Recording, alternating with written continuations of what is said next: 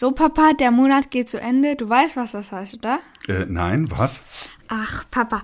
Und zwar, heute machen wir ein Fest und zwar, du bist Mitarbeiter des Monats geworden. Glückwunsch. Wow, äh, das, das beehrt mich. Äh, ich hatte ja auch große Konkurrenz, oder? Ja, ich meine, hier, wir haben zahlreiche Mitarbeiter am Start. Mich. Und du bist der Chef. Ja, ich bin der Chef.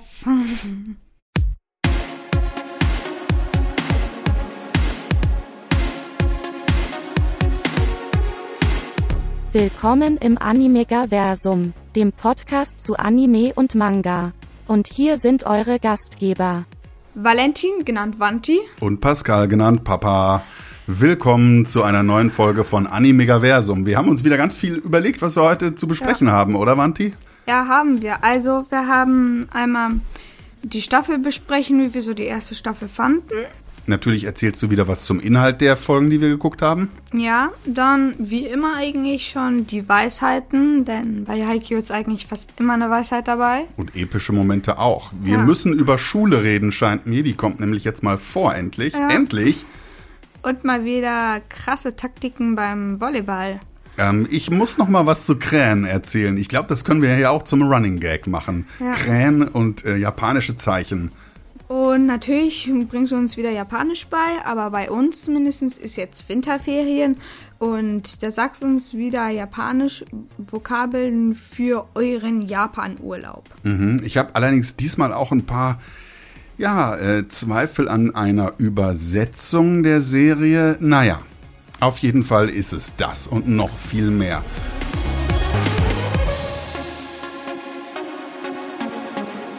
Aber als erstes will ich was zur Hörerpost sagen. Da hatten wir ja letztes Mal etwas von Hakuho Junior und ich habe mir die Folge nochmal angehört und nenne irgendwann Hakuho Kohuko. Und äh, ich glaube, ich habe das total durcheinander gebracht, diesen Namen mit Kohaku. Ja. Das ist nämlich ein Koi, ein Zierkarpfen. Also so diese rot-weißen Fische, die äh, die Japaner teuer in ihren Teichen züchten und äh, ähm, die auch schon mal gerne essen oder die rumschwimmen lassen ewig und äh, damit angeben.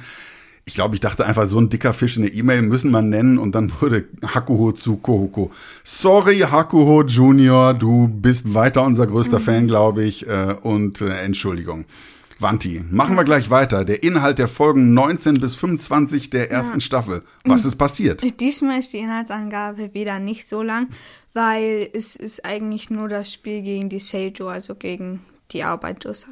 Aber fangen wir erstmal an.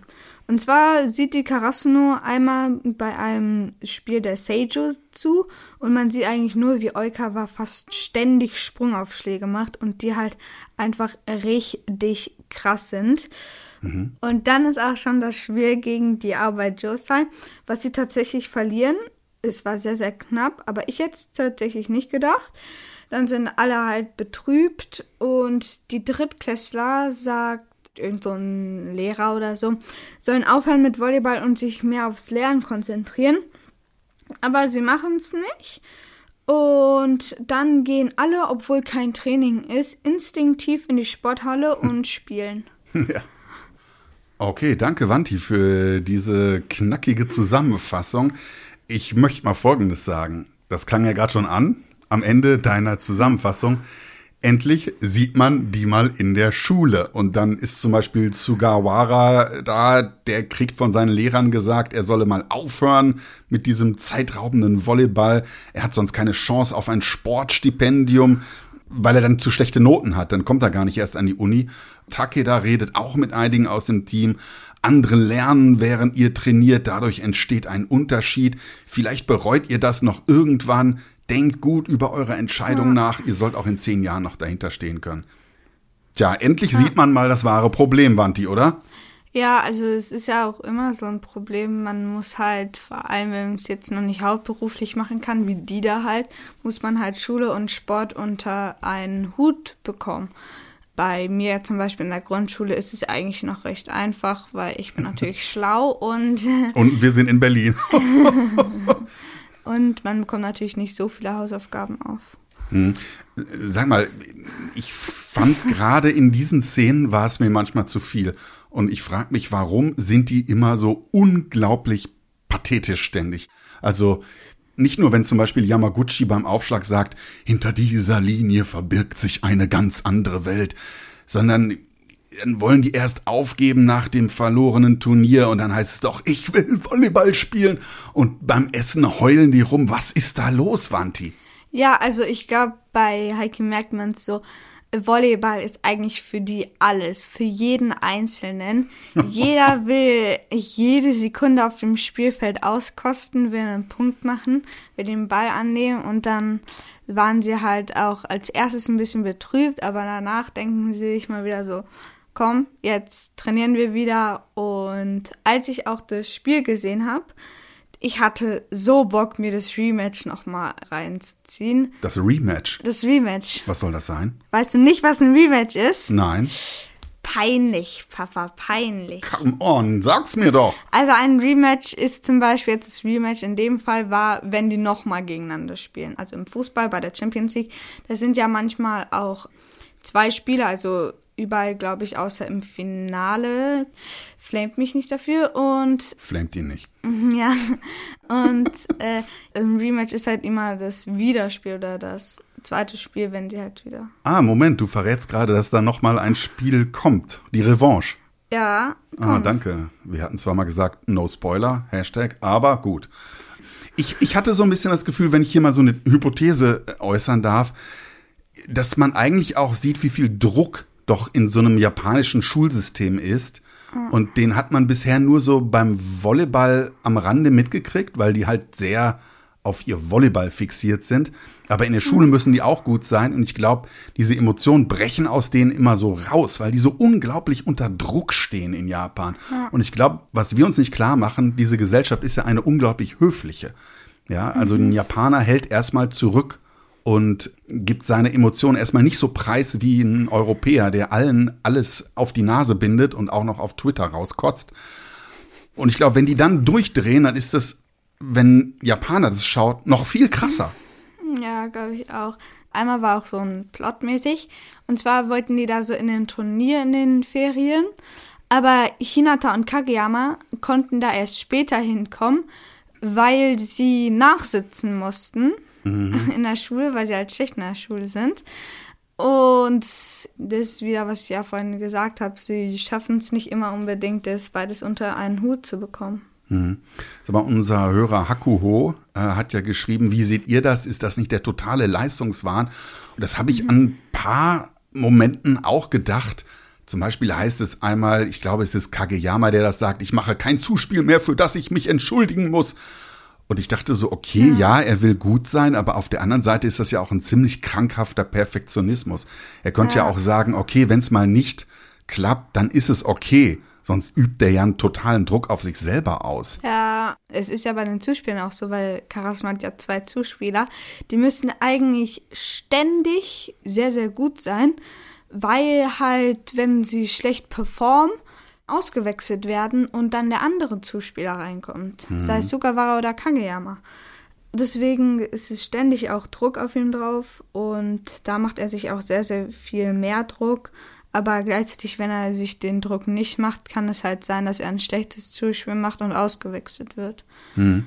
Da will ich gleich was sagen. Ich dachte, dass einmal so ein bisschen eine Bullshit-Weisheit an den Start gebracht mhm. wurde. Und zwar als es genau zu diesem Auswechseln von den Zuspielern kommt und dann äh, wollen sie beide für das Team da sein und das Adrenalin spüren und den Ball spielen und wenn auch du das Beste gibst, dann werden wir das Spiel gewinnen. Ich stehe hinter dir und ich dachte so, boah, ja, aber natürlich sind sie Konkurrenten. Was ist das für ein Quatsch? Ja, also sie unterstützen sich ja mäßig auch, was ich gerade auch ein bisschen gesagt habe. So, sie unterstützen sich ja auch, weil sie ja Konkurrenten mhm. sind, weil sie dann ja beide ihr Bestes geben wollen. So dieses fand ich auch sehr, sehr cool, was du gerade gesagt hast, diese Gedankenzüge, als Kageyama auf der Bank war oder nicht auf der Bank, er war ja in diesem Auswechselfeld und sogar war er dann so auf dem Spielfeld ist und er so, ich will spielen. Ich will den Ball mit meinen Händen berühren. Ich will die Zuspieler so gut zuspielen, dass sie einen Punkt machen können oder so. Oh, da sind wir wieder bei diesem Pathos, das ich schon ein bisschen übertrieben finde. Äh, kommen wir mal zu den Weisheiten, die uns gefallen haben. Was hast du dir aufgeschrieben? Also ich habe einmal, das hättest du bestimmt auch, wenn du nicht die Gegner siehst, die vor dir sind, kannst du nie die besiegen, die danach kommen. Hat Iwaizumi, glaube ich, zu Oikawa gesagt, als er gerade den Aufschlag hatte. Das finde ich echt cool. Und einmal noch, die Punkte, die wir mit dir machen und die Punkte, die wir mit mir machen, ergeben Karasunos-Punkte. Das hat Sugawara zu Kageyama gesagt, als Kageyama gerade ausgewechselt wurde. Ja, das fand ich noch sehr, sehr cool. Mhm, Also wieder so der Gedanke, dass die nur im Team weiterkommen. Ich habe mir noch aufgeschrieben, ein guter Zuspieler ist wie der Dirigent des Orchesters. Wow, sind wir heute poetisch. Selbst wenn äh, sie gleich bleiben, also die Leute im Team, ändert sich die Musik. Also so wichtig ist der und äh, so können sie es aber auch drehen. Das fand ich ganz spannend. Und ähm, wenn der Trainer vor dem Spiel sagt, werdet nicht überheblich, aber glaubt an euch. Ich glaube, da ist so ein bisschen das richtige Maß angesprochen. Man braucht so ein bisschen Selbstbewusstsein, aber soll halt nicht so überheblich sein, wie es in der ersten oder zweiten Folge der Fall war. Was ich noch interessant fand, war Oikawa. Der hat den Aufschlag und der hypnotisiert sich dann sozusagen selbst. Wir werden weiterkommen, sagt er sich dann ständig. Interessante Taktik, ne? dass man sich einfach mal so äh, sich selbst einen Glaubenssatz oder eine Selbsthypnose gönnt. Mal schauen, was hatte ich mir noch aufgeschrieben? Ah, ganz groß.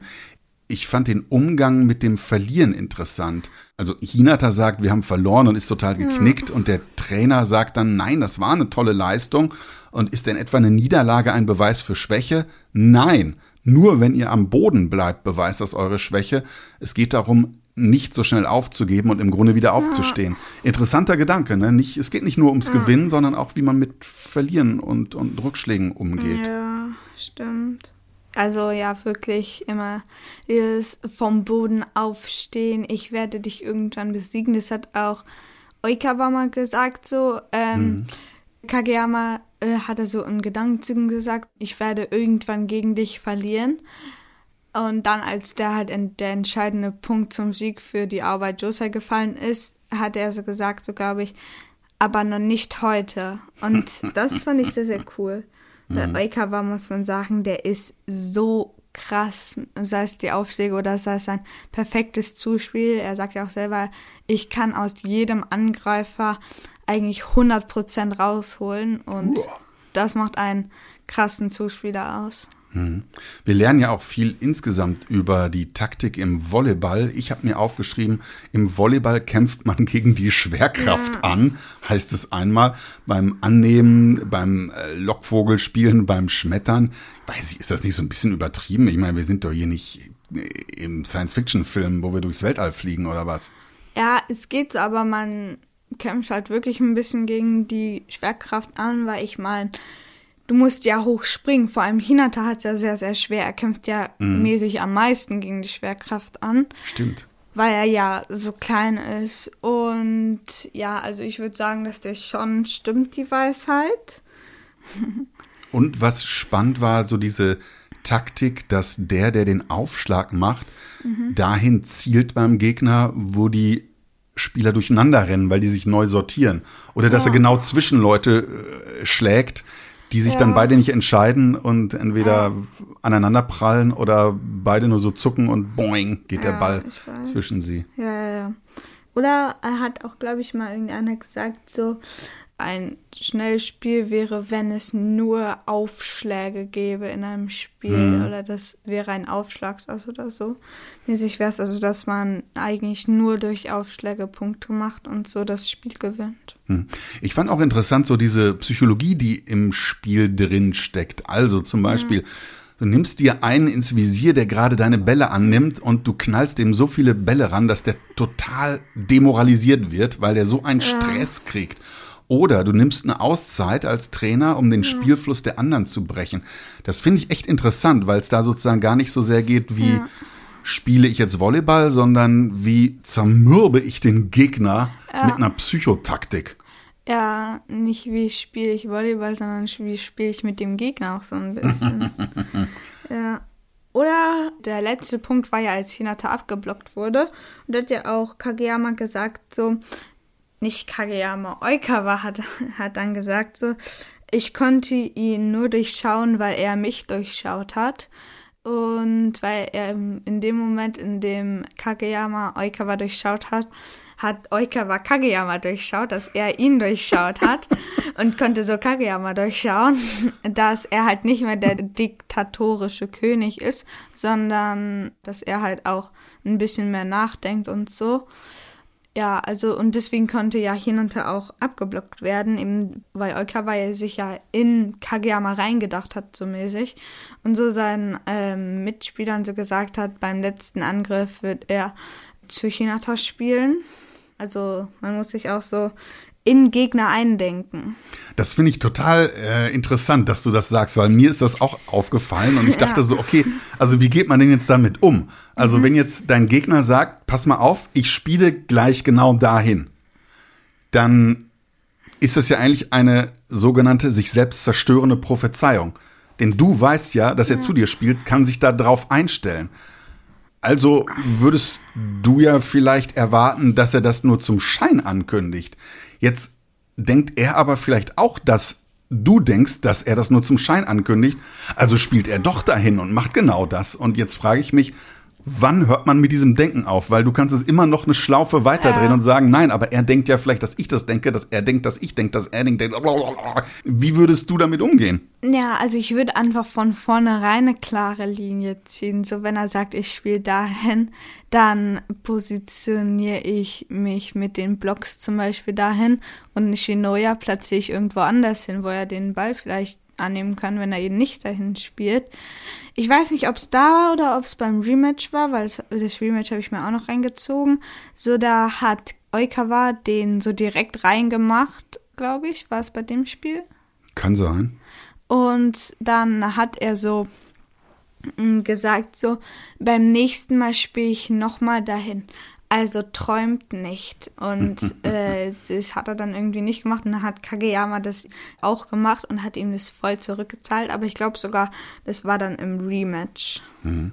Sag mal, wir hatten ja in der letzten Folge besprochen, dass die Gegner auch sympathisch erscheinen, dass man da mhm. auch so ein bisschen die Backstory erfährt von den Gegnern und fast schon ja eine Träne für die vergießt, weil die es auch so gern gewonnen hätten dieses Mal gefällt uns eigentlich Oikawa, der Star, also seine, seine Mädchenfans, die heulen vor Anbetung. Ja. Und ich finde ja immer, der grinst auf so eine arrogante, schleimige Art. Also ich kann den irgendwie nicht abhaben. Ja, also ich mochte ihn zu dem Zeitpunkt auch nicht. Später mag ich ihn noch ein bisschen so, weil er hatte ja anstatt Kageyam hat er nicht das krasse Talent. Aber ich glaube, das kommt erst beim Rematch, dass man auch so ein bisschen mehr seine Backstory erfährt. Weil er hatte halt nicht das Talent wie Kageyama, was ich eben schon gesagt habe, sondern mhm. hat halt auch viel trainiert. Hm, aber immer dieses von den Mädchen so, Oika war unser Superstar. das fand ich immer lustig. Ach, lustig fandest du ja. das. Ich fand ja auch noch, wenn wir jetzt mal über die Ästhetik reden, da haben wir ja auch immer unsere Themen in jeder ja. Folge, die wir machen. Ähm, Kageyama, der ist sozusagen im Hermelinmantel wie ein echter König und der wirft dann aber diesen königlichen Pelzmantel ab und er ist kein einsamer König mehr. Ja. Ähm, fand ich ganz sprechend. So die überhaupt diese, diese Sequenzen, in denen immer sehr symbolisch was kommt. Ja, das ist oft auch so, dass er so irgendwie seinen Umhang hat so und ihn so wegwirft. Also ist jetzt nicht unbedingt immer nur bei Kageyama so der Fall, sondern dass sie halt irgend so ein Merkmal haben, äh, aber das dann irgendwie abschütteln oder so. Oder wenn bei Karasunoma die Krähen wegfliegen oder so. Mhm. Was ich aber noch, das kann man jetzt nicht unbedingt in den Punkt reinnehmen, wo Oikawa so diesen richtig krassen Aufschlag gemacht hat, der aber mhm. ins Ausging so. Man hat so richtig gesehen, so wie dieser Ball so eine richtige Druckwelle verspürt hat, mhm. so. Der ist so durch die, richtig durchgeflattert und der war so hart und dann war es auch so wieder so eine grobe Zeichnung von mhm. Oikawa so, als er den krassen Aufschlag gemacht hat. Ich finde es immer sehr, sehr cool, wenn auch diese groben Zeichnungen kommen und dann sieht man so, oha, jetzt macht er irgendeinen so krassen Schnellangriff. Hm. Ich glaube, das ist so vom Zeichner nachgeahmt, wie man selber dann die Welt sehen würde, wenn plötzlich so ein ja. krasser Ball angeflogen kommt, dann sieht man nicht mehr die feinen Details, dann sieht man alles nur noch so grob, ja. weil das so ein harter Angriff ist. Ja, kann nicht sein, ja. So, wir hatten ja eben die Ästhetik, was auch sehr oft kommt. Jetzt kommen wir zu eigentlich noch was Häufigen. Und zwar, Papa, mal wieder Krähenwissen. ja, ich komme nicht drüber weg. Also Karasuno, das ist ja Karasu, die Krähe. Und ich habe ja letztes Mal schon erzählt, wie die äh, Zeichen für Tori, Vogel und für Krähe, Karasu, aussehen. Und ich habe nochmal nachgeguckt beim Heisig. Das ist jemand, der hat ganz bekannte Bücher geschrieben, zum Beispiel die Kanji Lernen und Behalten, habe ich hier vor mir. Die Kanji sind diese komischen Zeichen, die die Japaner größtenteils gemeinsam haben mit den Chinesen. Okay. Und das ist eine Wissenschaft für sich, wie man sich sowas merkt. Und wenn man danach guckt, Vogel und dieses Zeichen sieht, dann sagt Heisig, das ist eine weiße Taube, weil da das Zeichen für weiß drin ist. Weiß ist ein ganz elementares Zeichen, kann ich bestätigen, habe ich auch schon gelernt. Und er schreibt eben weiße Taube. Eine Eins ist da noch enthalten. Das ist so dieses Ärmchen von dem Männchen, das wir da drin sehen.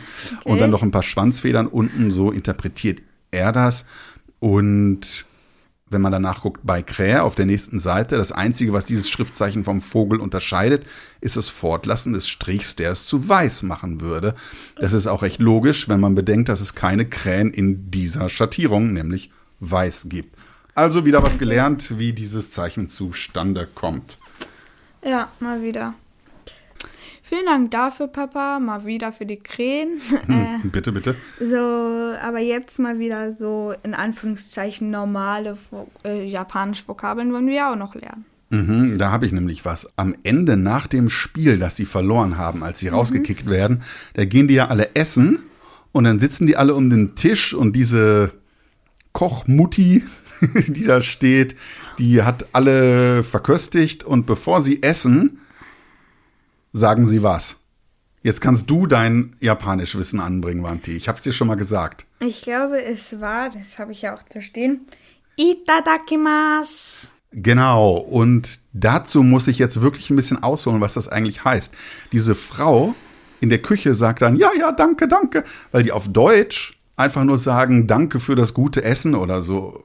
Oder manche Leute übersetzen sowas auch mit guten Appetit. Man sieht aber schon, die halten ja die Hände wie beim Gebet vor sich zusammen, bevor die essen.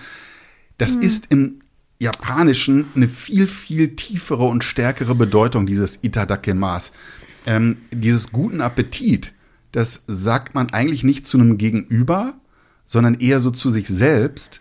Itadaku ist ein Verb, das heißt empfangen und man könnte also sagen, das heißt, ich kriege Essen, ich empfange Essen. Es gibt Leute, die übersetzen das wirklich noch mit, ich werde es demütig akzeptieren, was so ein bisschen die Haltung dabei mhm. zeigt, mhm. ja. Und eigentlich ist das nicht nur ein Dank für die Speise und die Leistung der Köchin, sondern eigentlich auch ein Dank an alle Bauern oder Fischer oder Kellner oder Lieferanten oder an die Tiere und Pflanzen, die man da futtert. Also es ist ein Dank an alle, die überhaupt möglich machen, dass man da was futtern kann. Und das ist im Grunde eine buddhistische Sicht der Dinge, ja, eine so eine allumfassende Sicht. Wem oder was mhm. dankt man? Im okay. Grunde fast der Welt, ja. Und deshalb ist das so ein bisschen ja. komisch, wenn die sagen so, guten Appetit oder danke für das Essen und diese Frau sagt dann so, oh, bitte, bitte, weil nicht nur sie ist gemeint. Das würde man im Deutschen gar nicht verstehen, ja. diesen Gag. Okay, ja, da, so kommen auch immer so diese Transformations von Naruto, wenn der so Itadakimasu macht, so beim Rahmenessen mhm. und dann so, und dann so, ähm, wenn er so bei Momoshiki in Boruto, wenn Momoshiki da angreift und er so, boah, und er so Kurama rausholt. Aber dazu erstmal, wenn du Naruto geschaut hast. das kann noch dauern. Ich wollte noch sagen, es gibt auch noch einen Dank, der heißt Gochiso Samadeshita und das heißt natürlich auch wieder vielen Dank für das gute Essen. Gochiso heißt Festmahl oder Köstlichkeit und das bezieht sich aber wieder auf die Arbeit, die die Köchin sich zum Beispiel gemacht hat. Und diese Wendung heißt eigentlich auch wieder so etwas wie, es war ganz viel Arbeit, äh, dieses Essen, das du da gemacht hast, zuzubereiten. Vielen, vielen Dank. Und wenn du zum Beispiel im Urlaub äh, das sagst, mhm. Gochiso Samadeshita, dann würden die sich im Restaurant freuen. Vor allen Dingen, wenn es ein kleines Restaurant ist, wo du noch einen persönlichen Kontakt hast. Also äh, beim ja. nächsten Japan-Urlaub, Wanti, denk dran. Was heißt beim nächsten? Wir hatten noch gar keinen Japan-Urlaub. Ach so, ja, stimmt. Schade. Ja. So, jetzt habe ich aber noch eine Frage an dich, Wanti. Was ist eine konverse Zukunft? Weiß ich nicht. Ich weiß es nämlich auch nicht. Ich kann es nur erahnen. Ich habe nämlich mal den Abspann mir angeguckt, endlich. Ja. Den überspringen wir ja oft. Sie reden da von einer konversen Zukunft, in der wir stillstehen und die Nächte werden noch beklemmender sein. Also ich dachte so echt, was geht da ab? Ich habe dann mal so recherchiert. Konverse Zukunft soll irgendwas heißen wie eine Zukunft, die nicht so ist wie das, was ich gerade erzählt habe. Aber weiß nicht, also manchmal sind die Übersetzungen so ein bisschen krude. Ja. Ist oft auch bei deutschen Synchros so, dass die halt nicht so gut Wörter übersetzen. So, also, ja. Aber was will man machen, ne? Mhm.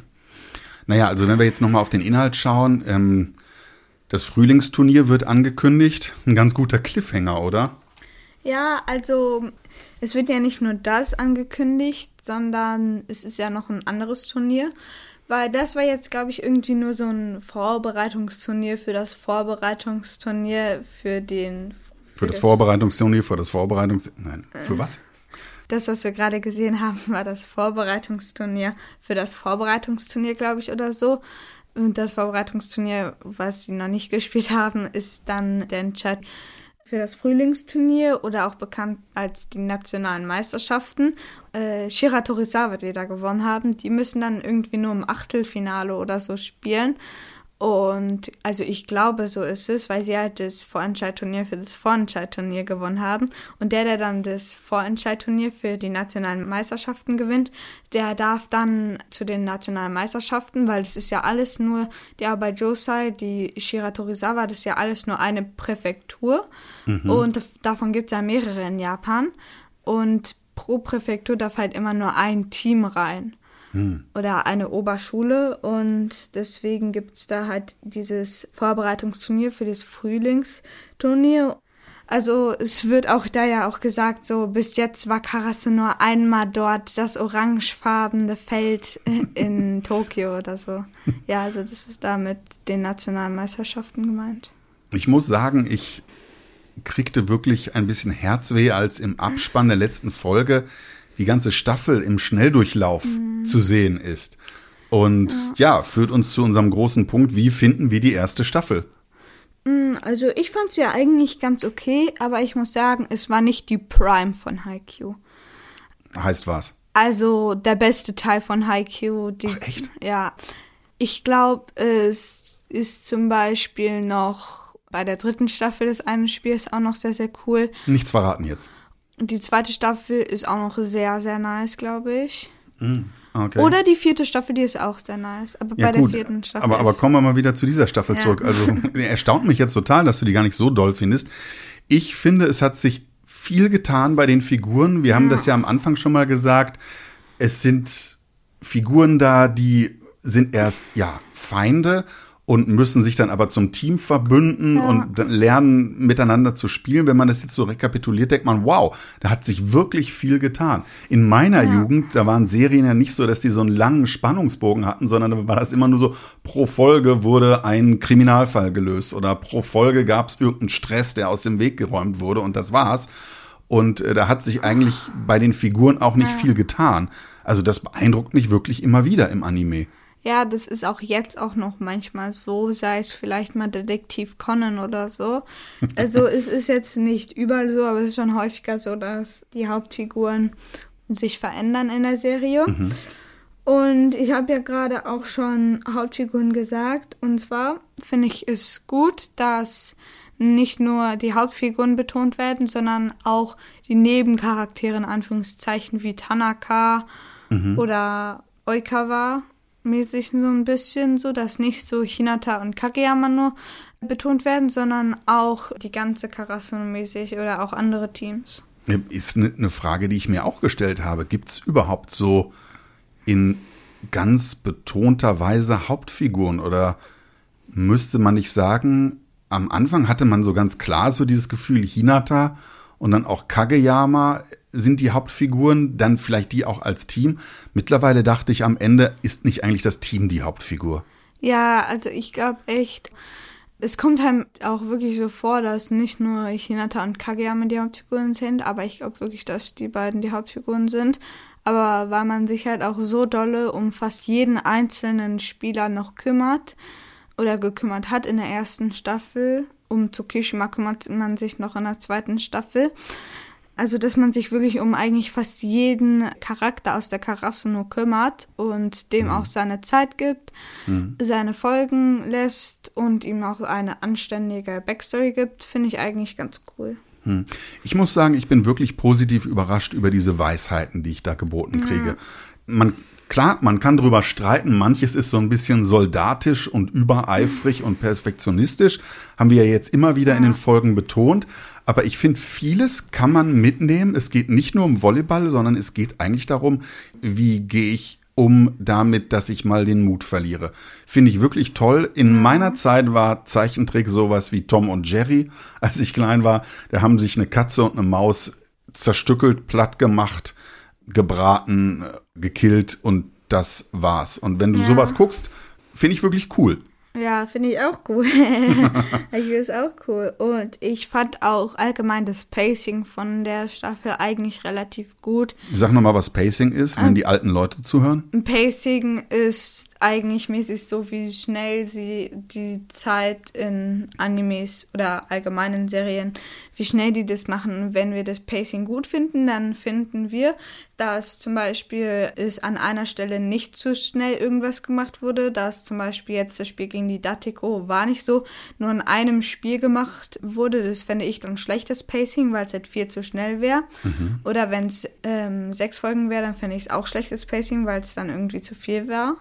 Auf jeden Fall war es war das Pacing für mich eigentlich gut, weil ich hatte jetzt eigentlich nirgendwo, äh, vor allem auch beim letzten Spiel, was ja eigentlich die ganze Folge einnimmt, außer eine, also unsere Podcast-Folge, hatte ich da eigentlich nirgendwo das Gefühl, ey, äh, macht jetzt mal ein bisschen schneller, weil es halt allgemein immer überall eigentlich relativ spannend war. Aha. Ja, mich hat's schon ein bisschen erstaunt und manchmal, ja, nervt's mich doch ein bisschen, so Ball für Ball. Aber ich muss sagen, es fasziniert mich schon, wenn auch der Satzball kommt und das wird unglaublich zelebriert und in Zeitlupe Ja. abgefeiert und jeder Ballkontakt kriegt da quasi zehn Sekunden und dann noch Gedanken, die wir hören. Also es ist schon faszinierend. Hätte ich nicht gedacht. Ich war ja sehr skeptisch am Anfang und dachte, ein Anime über Volleyball geht's noch.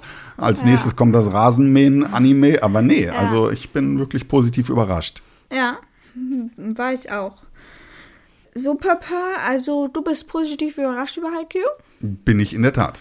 Ja, dann lass uns doch mal zum nächsten, in Anführungszeichen, Thema gehen. Und zwar kündigen wir eine Sonderfolge an. Das tun wir.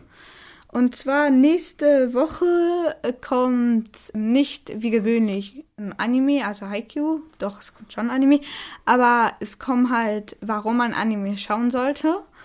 Und ähm, das könnt ihr dann euren Eltern zeigen, eurer Familie zeigen, die keine Animes schauen. Oder Und- auch den Freunden. Ja, dann könnt ihr natürlich auch, wenn ihr sie dann tatsächlich zum Anime-Schauen gebracht habt, am Sonntag bringen wir dann noch eine Folge raus. Also, warum man Animes schauen sollte am Samstag. Und dann am Sonntag bringen wir noch eine Folge raus. Und zwar, welche Animes man schauen sollte. Also gute Einsteiger-Animes, coole Animes, Brutale Animes, Animes für große Leute. lange Animes, kurze Animes. Gibt es kurze Animes? Ja, gibt's. Es Okay, gibt okay, wirklich- okay. Du wirst äh, als Experte dann Ja. von mir interviewt. Das heißt, was sollen die Leute gucken? Alles. Alles. Jeden einzelnen Anime durchrattern. Okay. Dann äh, schaut euch Anime-Folgen von allen Anime-Serien an und wir hören uns nächstes Wochenende wieder und Ja. sagen Ja, Ja, Mata. Mata. Ciao. Tschüss. Tschüss.